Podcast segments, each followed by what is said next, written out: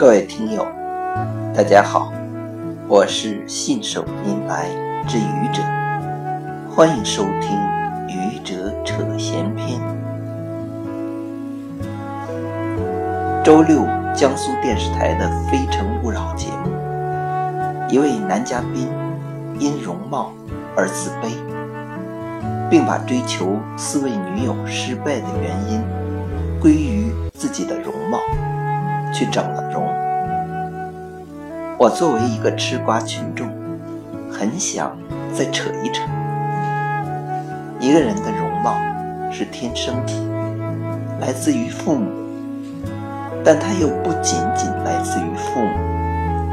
你读过的书、走过的人生和你每天的思考，会形成你独特的气质，反映于你的容貌。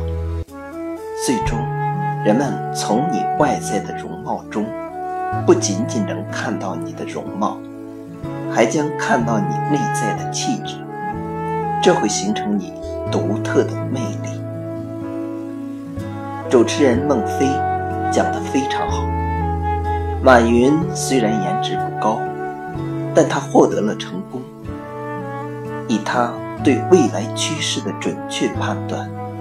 以他超乎寻常的远见卓识，走在了时代经济发展的前面，被中国乃至全世界的精英和普通大众所认可。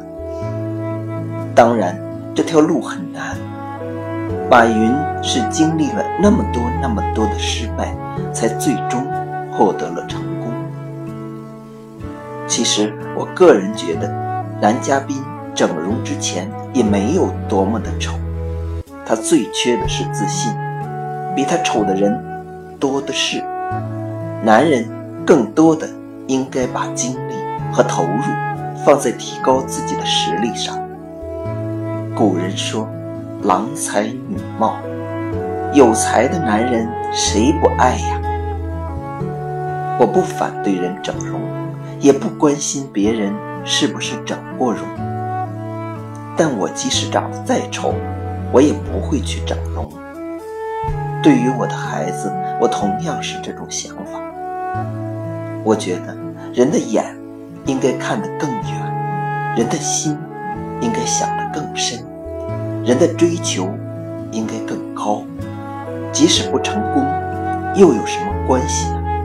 只要我们曾经奋斗过。谢谢各位听友。